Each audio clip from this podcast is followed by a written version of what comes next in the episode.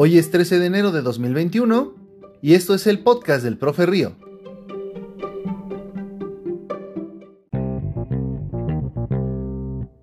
El pasado 6 de enero vimos por primera vez en el Capitolio de la ciudad de Washington, D.C., en Estados Unidos, lo que muchos calificaron de un golpe de Estado. La verdad es que se alejó bastante de esto, pero algunos ya tenían ganas de ver algo similar que sucediera en el mismo territorio de Estados Unidos y que bueno, ya que estas cosas para muchos de nosotros siempre son provocadas por los estadounidenses, es algo raro que no lo hubiéramos visto ya en su propio terreno.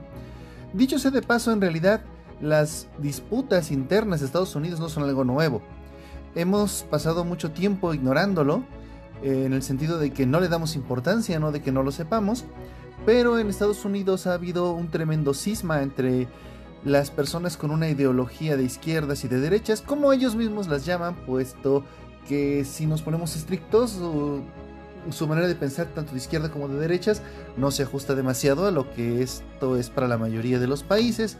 Pero para ser más claros, en Estados Unidos hay un cisma, hay un montón de personas que piensan de una forma y un montón de personas que piensan de otra. Esto para muchos es entre dos entre dos bandos, en realidad hay muchísimos, como, como debería de ser en casi todos, pero se resumen a dos. ¿Por qué? Pues porque en Estados Unidos existe el bipartidismo y este bipartidismo se centra en dos opciones. Pero hoy no vamos a hablar demasiado de esto, sino que vamos a hablar de cómo hemos llegado nosotros a ser absorbidos por algo similar a este bipartidismo, a ponernos de un lado o del otro, o de simplemente pensar que solo tenemos dos opciones de pensamiento, de afiliación política, en fin. El día de hoy vamos a hablar de la polarización. He querido hablarles de esto desde hace mucho tiempo y creo que alguna vez lo he mencionado. Pero para poder hablarles de esto hay más noticias de las que tengo que hacerles partícipe.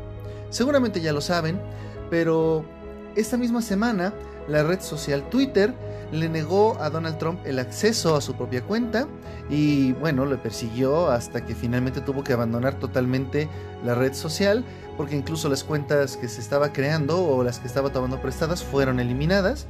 Muchas personas que eran también afines a su ideología fueron totalmente, digamos, defenestrados de la red social. Y cuando se estuvo viendo que una gran cantidad de personas afiliadas a este tipo de pensamiento estuvieron yéndose a una red social mucho menos vigilada llamada Parler, los servidores de Parler fueron, bueno, fueron cesados de contrato por parte de Amazon, mientras que la aplicación fue borrada tanto de los catálogos de Google Play como de Apple Store. Para muchos esto es una terrible de censura, para otros no.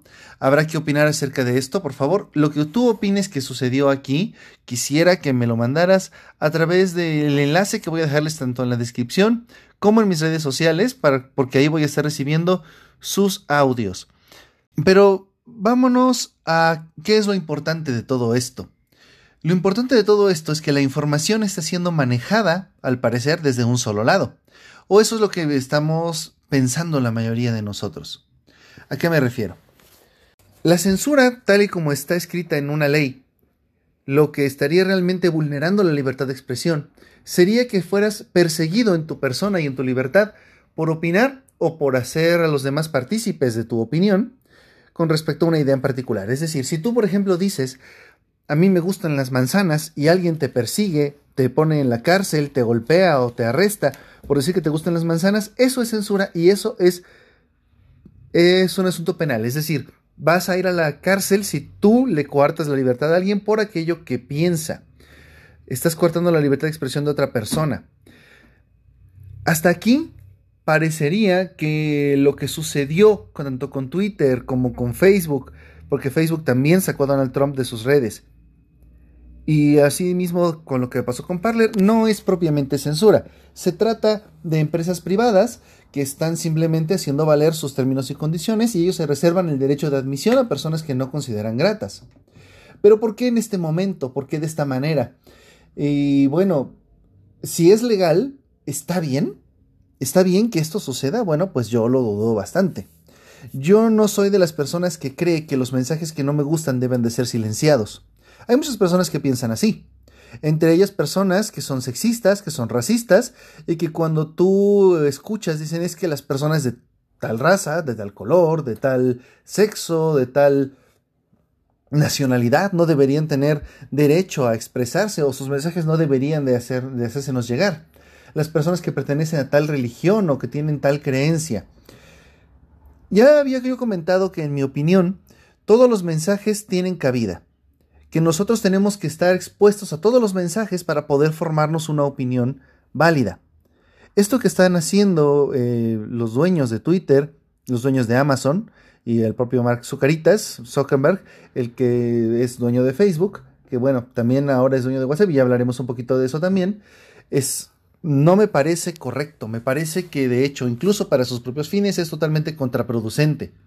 Sin embargo, ellos tienen una especie de vendetta personal contra Donald Trump, no por sus actos como presidente, sino precisamente por sus opiniones en las redes sociales. Esta persona les ha atacado de forma directa e indirecta constantemente, y bueno, ahora han encontrado un excelente pretexto para silenciarle. Ahora, ¿es una buena idea silenciarle? Muchas personas creen que sí. Y yo mismo creo que hay buenos motivos, si bien no creo que funcione bien la medida. ¿A qué vamos? ¿Qué fue lo que hizo Donald Trump para merecer que su voz esté tratando de ser silenciada por tanta gente? No hablo solamente de los que lo lograron, aquellos que tuvieron el poder de quitarle su comunicación, sino de aquellos que dicen, por favor, Donald, cállate el hocico. Bueno, el pasado 6 de enero, lo que sucedió fue que muchas personas, voy a llamarles personas, porque eh, llamarlos ultraderechistas, trompistas o, como les están diciendo, supremacistas blancos, todos esos adjetivos serían incorrectos, porque eran muchas personas y estaban ahí por diferentes razones. Lo único que nos unía era una idea.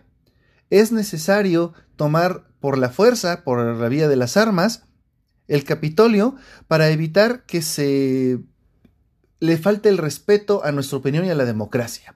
Porque dice Donald Trump, que acababa de decírselos en un meeting que hizo justo afuera de la Casa Blanca, en lo que llaman la elipse, acababa de tener un meeting ahí en el que detrás de un vidrio a prueba de balas les decía a todos que habían sido víctimas de un fraude electoral y que era necesario marchar hacia el Capitolio. Quiero suponer que Donald Trump tenía la intención de convocar a una marcha, de convocar a una protesta como otras tantas personas pudieron haber. De hecho, cuando él mismo tomó el poder, hubo una gran cantidad de protestas eh, fuera de Casablanca, en el Capitolio, en donde quiera que las personas pudieran congregarse para hacer ver su descontento. Y bueno, Donald Trump y sus seguidores tienen por supuesto derecho a esto. Y sin embargo, Donald Trump con su ya muy conocido ímpetu, al parecer les llenó a estas personas de, no sé cómo llamarlo, de una furia, de un, de un sentimiento de tener razón que iba más allá de lo aceptable socialmente. Es decir, estabas, perdón, aunque tal vez no fuera su intención, y voy a suponer que realmente no lo era, les provocó que fueran más allá de lo que legalmente es posible, de lo que legalmente es incluso perdonable, al punto de que la policía del Capitolio, que es un, el Capitolio tiene su propio cuerpo de policía, no se trata de la policía local, sino de una especializada, tuvo que pedir ayuda y aún así se vieron rebasados. Son 7.000 efectivos. Mucha gente puede decir, bueno, es que los dejaron pasar. Bueno, es que en una protesta cualquiera no, no debes de ponerte violento y debes de tratar de controlar a la gente yo creo que estuvo bien que la policía no se pusiera al menos en un principio extremadamente violenta, les lanzaran gas. Mucha gente critica esto que porque en revueltas, por ejemplo, las de Black Lives Matter o de Antifa, en algún momento sí se hizo y sin embargo habrá que recordar que esas protestas fueron mucho más largas, con muchas más personas y muchos más puntos y que bueno, hubo ciertas diferencias y sin embargo también es cierto que que no porque a ellos sí les sucedió, había que hacérselo a estos también. Me refiero, a nadie debió de habérsele reprimido con violencia y a nadie debió permitírsele tampoco llegar tan lejos. En este caso, lo que hizo Donald Trump fue seguir avivando el fuego, incluso cuando trataba de llamar a la paz. Es decir, en algún momento salió eh, a dar un video por Twitter donde seguía repitiendo la narrativa del fraude mientras decía a las personas que fueran a sus casas. Eh, basándose en esto, ahora Donald Trump está siendo víctima de su segundo impeachment durante su cargo. Eh, hace casi un año fue víctima de otro. Y voy a llamarle víctima porque al parecer esto le hace sufrir bastante. Es decir, ahora quieren impugnarlo a pesar de que le falta menos de una semana para dejar el cargo. Y lo cierto es que en los últimos días, perdón, de mandato se está haciendo todo lo posible por dejar un legado como el presidente más incómodo, por lo menos voy a dejarle hasta ahí. Tú puedes tener tus ideas acerca de si Cuba o no, sobre si Cuba debía o no regresar a la lista de países que promueven el terrorismo.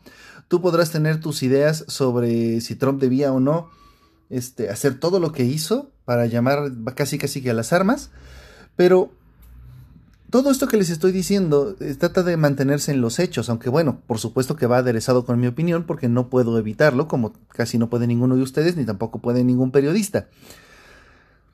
Pero el punto al que yo quiero llegar es que todos nosotros formamos nuestra opinión a través de la información que recibimos y estas personas que realizaron estos actos estaban informadas por información extremadamente sesgada. Si tú investigas a fondo, incluso entre la información más sesgada y más digamos, protrompista que puedas encontrar, lo único que puedes encontrar a favor de la teoría del fraude es teorías, es especulación. Lo, más concreto que puedes encontrar es, si no hay fraude, entonces, ¿por qué esto? Es estas típicas formas de pensar que nos llevan a sacar conclusiones que en realidad no tienen bases, pero que a nosotros nos convencen bastante. Esas personas que sean ignorantes o tontas, son personas inteligentes, pero tan convencidas que usan su inteligencia para mantenerse convencidas, para eh, seguir cortando la información, partirla en pedacitos y quedarse solamente con aquello que les convence. Hablábamos la semana pasada de lo que se llama el sesgo de confirmación. Solamente les gusta ver y consumir la información que les da a ellos la razón. Estoy seguro de que tú tienes alguna persona entre tus amigos, entre tus conocidos, que te ha enviado una noticia que dice, no, es que forzosamente eso tiene que ser así. Yo he visto que personas han recibido estos larguísimos, larguísimos blogs o larguísimos tweets y eh, hilos o lo que ustedes quieran, que afirman y reafirman que tal o cual político es un pedófilo, tal o cual político es hasta un extraterrestre, y pueden llegar a convencerte, son muy convincentes.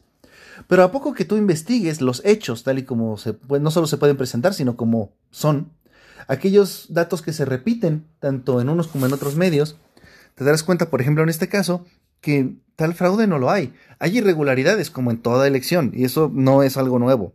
Las hubo hace cuatro años, las hubo hace ocho, las hubo hace doce, así como las hay en las elecciones mexicanas. Porque bueno, siempre hay gente que o hace mal su trabajo o pretende beneficiar a alguien que le cae bien, en fin. Nunca falta quien mete un voto de más, un voto de menos, pero sin embargo no se halló suficiente irregularidad, vamos a llamarle, para poder decir es que esta elección no es válida. Si incluso si anulamos todos los votos a favor de Joe Biden, que de los que se encontraron irregularidades, aún nos quedan casi 7 millones de votos de ventaja y suficientes electores como para que la ventaja sea imposible de alcanzar. Es decir, no hay una razón para todo este escándalo. Incluso si de verdad, de verdad en tu corazón sientes que Donald Trump debe ser el presidente, ya había perdido el voto popular eh, hace cuatro años, esta vez estaba aún más lejos. Y mucha gente se, lo se pregunta, dice, bueno, estaba yo viendo eh, un en vivo de varios abogados españoles que afirmaban que de no ser por el COVID, este, Donald Trump había arrasado, que porque su su mandato había sido de los mejores y bueno, yo no puedo estar de acuerdo. Yo creo que me he mantenido lo bastante informado para saber que en política internacional ha sido como menos mediocre. Eh, el hecho de que no haya declarado ninguna guerra no quiere decir que no provocó varias. Este, tiene también bastante sangre en sus manos, este, también este, instigó a otras muchas y, tuvo bastantes errores que otros presidentes no hubieran tomado. es decir, son lo que se llaman errores muy tipo Trump. Eh, Económicamente tampoco lo puedo felicitar, pero en fin, esas son, eh, digamos, cuestiones que tienen que, bueno, a lo mejor yo estoy sesgando, yo estoy agarrando las que no me convienen. Pero ¿a qué iba yo con esto? Aún si lo piensas, al parecer las personas, o sea, es decir, los, aquellos que tienen el poder de votar por Donald Trump, los ciudadanos norteamericanos, lo han decidido. Pero ¿cuál es el problema? Vas a encontrarte muchas personas que te van a decir lo contrario. Y lo van a decir de forma enérgica y de forma, ¿cómo explicarlo? Convincente. Ser convincente no quiere decir que tengas razón. Y es a lo que yo voy ahora, en lo que llamamos la polarización. La mejor técnica política que puede existir es la polarización. ¿En qué consiste? Consiste en convertirte en la solución a un problema, existe este problema o no, y convertir a tu adversario en la fuente de este problema o bien en una parte que es absolutamente incapaz de solucionarlo o bien que está interesado en ella. Convertir al otro en enemigo. En una democracia, si es que esto fuera una, que ya habíamos dicho en el podcast anterior, que no estamos viviendo en democracia prácticamente en ningún país del mundo, pero de, ser esto una democracia, los otros deberían de ser los puntos de retroalimentación. Deberían de ser aquellas personas que dicen, ¿sabes qué? Nosotros tenemos el mismo objetivo que tú. Todos queremos lo mejor para nuestro país, para nuestra gente, para todos alrededor. Solamente no estamos de acuerdo en cómo lo estás haciendo. ¿Por qué no conversamos? ¿Por qué no hacemos las cosas de, esta manera? Y tal vez podemos llegar a la forma ideal, una forma que podamos hacer entre los dos. Eso sería si viviéramos en una democracia, pero desgraciadamente vivimos en una república de gobierno representativo que se encuentran en manos de políticos. Y los políticos son, sirven para eso. Ellos buscan el puesto, buscan el poder. Y para eso harán lo posible para que tú les des tu voto.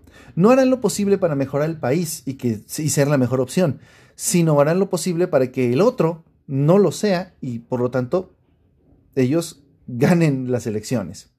Donald Trump no es un gran político, que sí es un gran político, porque, porque sea un gran presidente que ya han dicho que por lo menos en mi opinión no lo es, pero es una persona excelente para ganar elecciones, sabe llamar a la gente, sabe hablarle, sabe hacerse entender, sabe ser convincente y sabe cómo convertir rápidamente a una persona en un enemigo, sabe cómo convertirte en alguien ridículo. Estos apodos que le ponían a sus oponentes, que en ese momento se convertían eh, esos apodos mismos en una forma de cuestionar su identidad, de cuestionar qué tan serios son esas personas, de cuestionar su buena fe, todo en una sola palabra. Él podía destruir un partido entero simplemente llamando a una persona Pocahontas. Y cuando tú lo cuestionas, le dicen, bueno, es que eh, no ves que se parece. Este, en fin, siempre tiene un argumento. Y de alguna manera ha logrado salirse con la suya, a pesar de que, bueno, de que hizo muchas cosas malas. Y eso solamente nos hizo a todos hablar de él. Como todos estábamos hablando solamente de él, parecía que no había otra cosa que hacer, era él o no él. Y la cosa que no, que era no Donald Trump, no parecía demasiado convincente, no nos parecía bueno. Entonces, si la, esta opción es tan, tan brillante, tan atractiva, tan omnipresente, pues por supuesto que, que voy a pensar en algún momento en darle mi voto, aunque sea solamente porque no sé quién es la otra persona. Esto también nos ha pasado en México con bueno, lo que nos pasó en el 2018, ah, le pasa a muchas personas que viven en dictaduras de, ahora sí que de un solo candidato, donde se presenta el candidato oficialista y un montón de gente que nadie sabe quiénes son porque no tienen la capacidad de darse a conocer. Y ahí es donde entramos en lo que son monopolios de redes, monopolios de información. Si tú controlas lo que la gente sabe, entonces también puedes controlar lo que la gente piensa. No necesitas meterle a nadie un chip, no necesitas meterle a nadie una sustancia que controle su cerebro, solo necesitas decidir qué se sabe y qué no. Y mucha gente cree que esto consiste en censurarlo todo, en hacer todo desaparecer, pero en muchos casos simplemente se trata de cómo lo manejas. En México simplemente el polarizar a la gente, el decirle a la gente, mira, es que estos son malos, hace que toda información, por veraz que sea, no puedas, no pueda llegar a los oídos de las personas. ¿Por qué? Porque eso los haría malas personas. Tú dices, mira, es que el candidato del Partido Revolucionario Institucional, el famoso PRI, tiene una muy buena propuesta. Es probable que a lo mejor nos encontramos con el primer priista honesto, que sería un milagro, pero vamos a suponer que eso sucede. En ningún momento tú puedes escucharle, porque si lo escuchas y tú reproduces ese mensaje, van a decirte que eres una mala persona. En Estados Unidos, está pasando eso con ambos partidos. Tienen solamente dos, aunque hay más, pero en, realidad solamente existen dos. Y los que son altamente demócratas, los que se identifican de esa manera, se cuelgan la, etiqueta y la medalla de, ser demócratas, piensan que ser republicano es como ser nazi, mientras que los republicanos piensan que aquello que sea demócrata es como ser un comunista y de los peores, del tipo de Stalin, de los que te matarían por poseer algo. Decir que los otros son enemigos, decir que tú eres la solución, es una manera de convertir toda información en nada. Y de convertir todo aquello que tú digas en algo creíble, verosímil y que, la gente necesita ahora sí que necesita en su vida. Necesito en mi vida a este candidato porque él es el único que me habla con la verdad. ¿Por qué? Porque dice cosas que yo también pensaba, por muy equivocadas que puedan estar. Porque me dice que los demás están mal y a lo mejor los otros que estaban antes en el gobierno eran malos. Y por proveer una alternativa ya nos parecen buenos.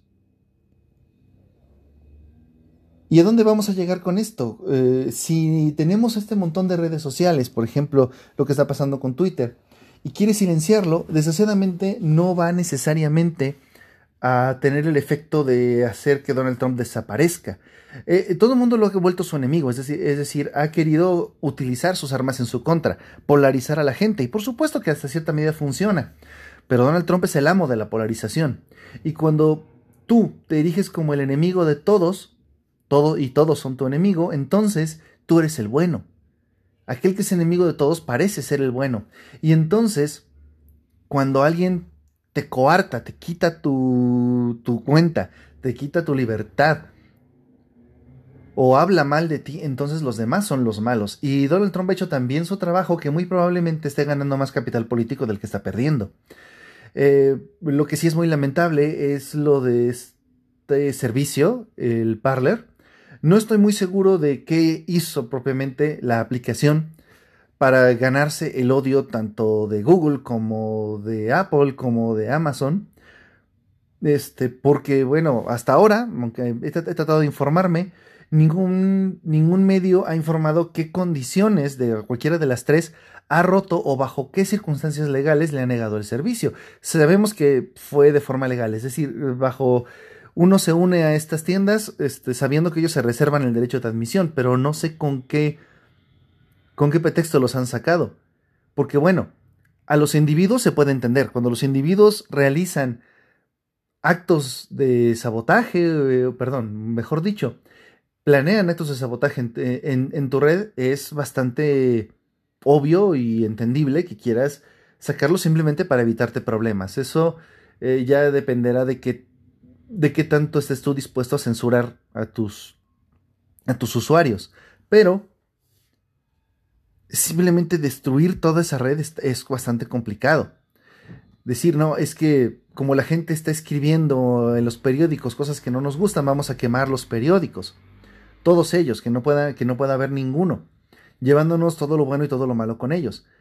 Si resultó pues en una táctica porque resulta que Parla era una red tan pequeña antes de esto que solamente está llena de personas planeando motines o planeando una revolución, pues entonces a lo mejor vemos la razón que bien no la justificación. No es lo mismo entender por qué se hacen las cosas que justificarlas. En verdad va a ser muy complicado en los próximos meses porque esto no será lo último que sepamos de, digamos, censura empresarial, es decir, que una, una red social quiera quitarle la cuenta a una persona cuyo mensaje no le gusta. Y de repente vamos a empezar a oír mucho sobre regulaciones gubernamentales y tendremos que preguntarnos a nosotros mismos si las queremos. Hace tiempo se manejó en México la idea de que los presidentes, primero Peña Nieto y luego López Obrador, ambos propusieron esta, o bueno, alguien los propuso en la época de ambos. Se propuso que los memes y imágenes y artículos que al, bueno, no alteraran, que fueran en contra de la buena imagen del presidente en turno debían de ser censurados y las personas que las pusieran deberían ser acreedores a una multa o incluso hasta cárcel.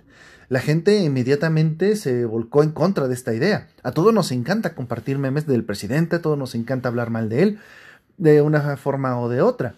Ahora, por ejemplo, un mensaje que, que dijera vamos todos al Zócalo y vamos a matar a todos los que veamos allí, un, no lo sé, un 16 de septiembre, porque seguramente una persona que vaya a celebrar la independencia de México, que le está gritando López Obrador, será una persona será una persona afín a sus ideas y por lo tanto vamos a matarlos a todos. Si alguien está con este mensaje, seguramente querremos que ese mensaje no se difunda.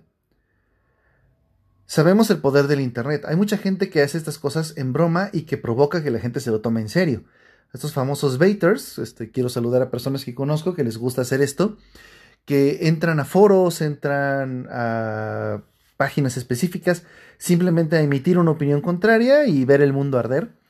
Bueno, no saben que hay muchas personas que se lo toman en serio y que por lo tanto creen que, que otras personas tienen los mismos pensamientos. Dicen, bueno, es que yo realmente no, no, me cae bien, este, no lo sé, los antivacunas, pero voy a hacer un larguísimo post antivacunas para reírme de los, que, de los que respondan. Y sin embargo lo lee una persona que de verdad piensa esto y empieza a suponer que hay más gente que piensan de esa manera. Todos somos susceptibles de caer en esto. De hecho, todos somos víctimas de esto, para ser más claro. Las redes sociales ya sea que nos quiten la cuenta o nos la permitan, de las dos formas lo hacen, nos llenan de la información que nosotros ya tenemos o, que, o por lo menos de la opinión que ya tenemos y nos escogen la información para que nosotros siempre pensemos así. Y bueno, esa no es su intención. Su intención es que nosotros estemos contentos. Su intención es que nosotros estemos contentos con su red social, estemos contentos con la información que nos dan y de esa manera sigamos consumiendo, sigamos siempre con los ojos en la pantalla. Que nunca digamos, no, yo estoy enfadado, este, mejor me voy a hacer otra cosa. No, quieren, quieren mantenernos interesados para que nuestros ojos se fijen también en los anuncios que ellos venden. En algún otro momento podremos hablar de WhatsApp y de, que dicen que va a empezar a vender nuestra información. Bueno, eh, la información que WhatsApp eh, te ha pedido permiso para vender es la misma información que Facebook ya tenía y que ya estaba vendiendo. Y bueno, de hecho, Facebook también son los dueños de WhatsApp. Eh, yéndote a otra red social no lo vas a solucionar porque básicamente pues tus datos ya están ahí en WhatsApp. Ya, ya fueron digamos, cosechados y ya fueron entregados, incluso antes de que aceptaras o no esos términos y condiciones. Más que nada porque seguramente tenías alguna otra red social. Lo en Facebook, lo hace Twitter, lo sabemos desde hace mucho. Y sin embargo, tal vez el problema es menos de lo que creamos. Ellos ganan dinero con esto. Mucha gente dice, no, es que eso es lo que está mal, ¿cómo van a lucrar con nuestros datos? Y finalmente estos datos no son significativos, no están espiándonos de forma personal están espiándonos de forma colectiva y están convirtiéndonos en números para hacer marketing y saber qué es lo que queremos. Y eso es lo, que más me preocupa. Lo que me preocupa no es que cosechen y usen estos datos, no, eso me, es indiferente. Si ellos quieren saber qué fue lo último que compré en Amazon, está muy bien, así ellos tal vez me podrán ofrecer una mejor oferta la próxima vez, y de hecho lo hacen. Eh, y bueno, tal vez eso ya podemos hablar otro día sobre monopolios eh, comerciales específicamente, basados precisamente en la publicidad. Pero a lo que yo voy con esto es que cuando tienen esos datos de nosotros como estadísticas y empiezan a usarlos para ofrecernos exactamente lo que queremos ver, nos hacen víctimas de nosotros mismos. No de nadie más, solo de nosotros mismos. Ellos saben lo que queremos ver y nos lo dan. Y todo lo que acabo de decir sobre la polarización se hace mucho peor. Un político quiere que tú pienses que los demás son lo peor. El dueño de Twitter quiere que si tú piensas eso, no cambies de opinión. No quiere que tú veas esas opiniones más que si a ti te gusta debatirlas o confrontarlas, si eres una persona iracunda no te va a mostrar el post súper bien organizado de una persona que intenta cambiar la opinión de los demás con argumentos. Te va a mostrar la última tontería que hizo alguien porque eso es lo que tú consumes. Porque eso es lo que te va a hacer reaccionar, lo que te va a hacer enojarte, lo que te va a hacer este, compartirlo. Miren nada más lo que dijo este pen. Bueno, ustedes me entienden. Finalmente no quiero decir es que todo es nuestra culpa, no. Finalmente lo que tenemos que nosotros que hacer es que si estas organizaciones van a lucrar con nuestros datos, que también, pues en algún momento respondan, ya que al final de cuentas significa que les estamos pagando, que están lucrando con nuestra información y que si bien a mí no me molesta que la tomen, que por lo menos hagan algo bueno con ella. Quiero un buen servicio. Quiero estar rodeado de información, no solamente de memes y tonterías. Quiero tener opciones, no una cámara de eco. Quiero poder leer lo demás y esto se lo tengo que exigir también a los periodistas. que cuando yo leo unas noticias en cierta página y me como sus anuncios, también estoy básicamente pagando por un servicio. Esta cultura de lo gratuito que tenemos últimamente en Internet, pues ha hecho que solamente podamos pagar pues con nuestra atención y con nuestros ojos. Pero vaya que estamos finalmente pagando. Y tenemos que aprender a exigir un buen servicio simplemente eligiendo mejor.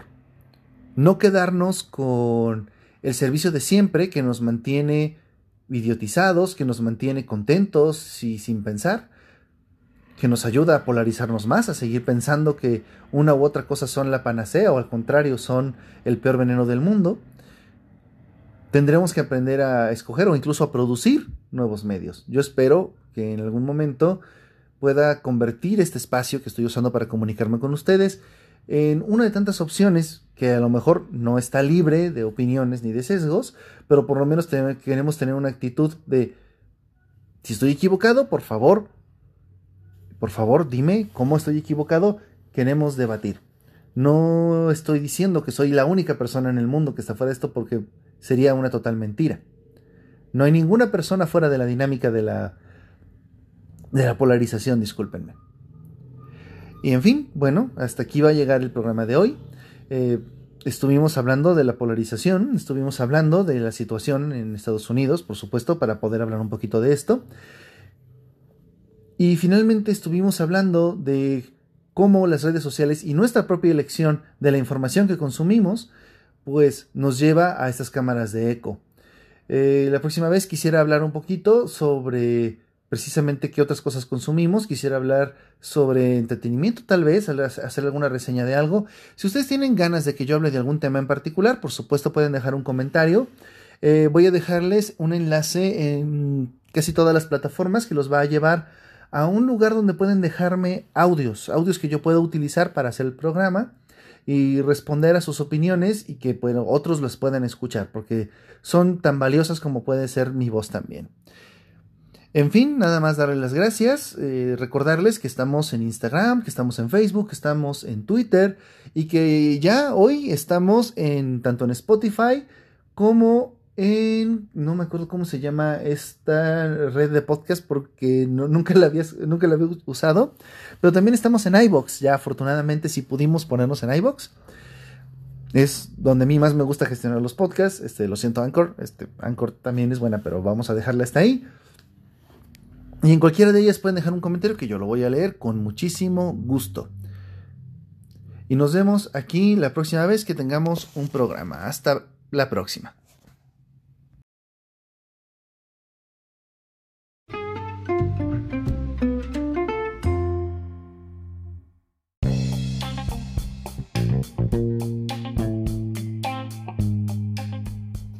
Agradecemos humildemente a todas las personas que Hacen posible este programa a través de su mecenazgo en Patreon como Eduardo Velasco, Erizú, Luis Ávila, Juan, Miguel Chacón Bazán, Carlos Enrique Sada Reyes, Daniel Arevalo, Gaby Rodríguez, Dave X, Eastly y Janus G. Muchísimas gracias, ustedes son lo máximo y hacen posible programas como este y otros que vendrán en el futuro. Gracias.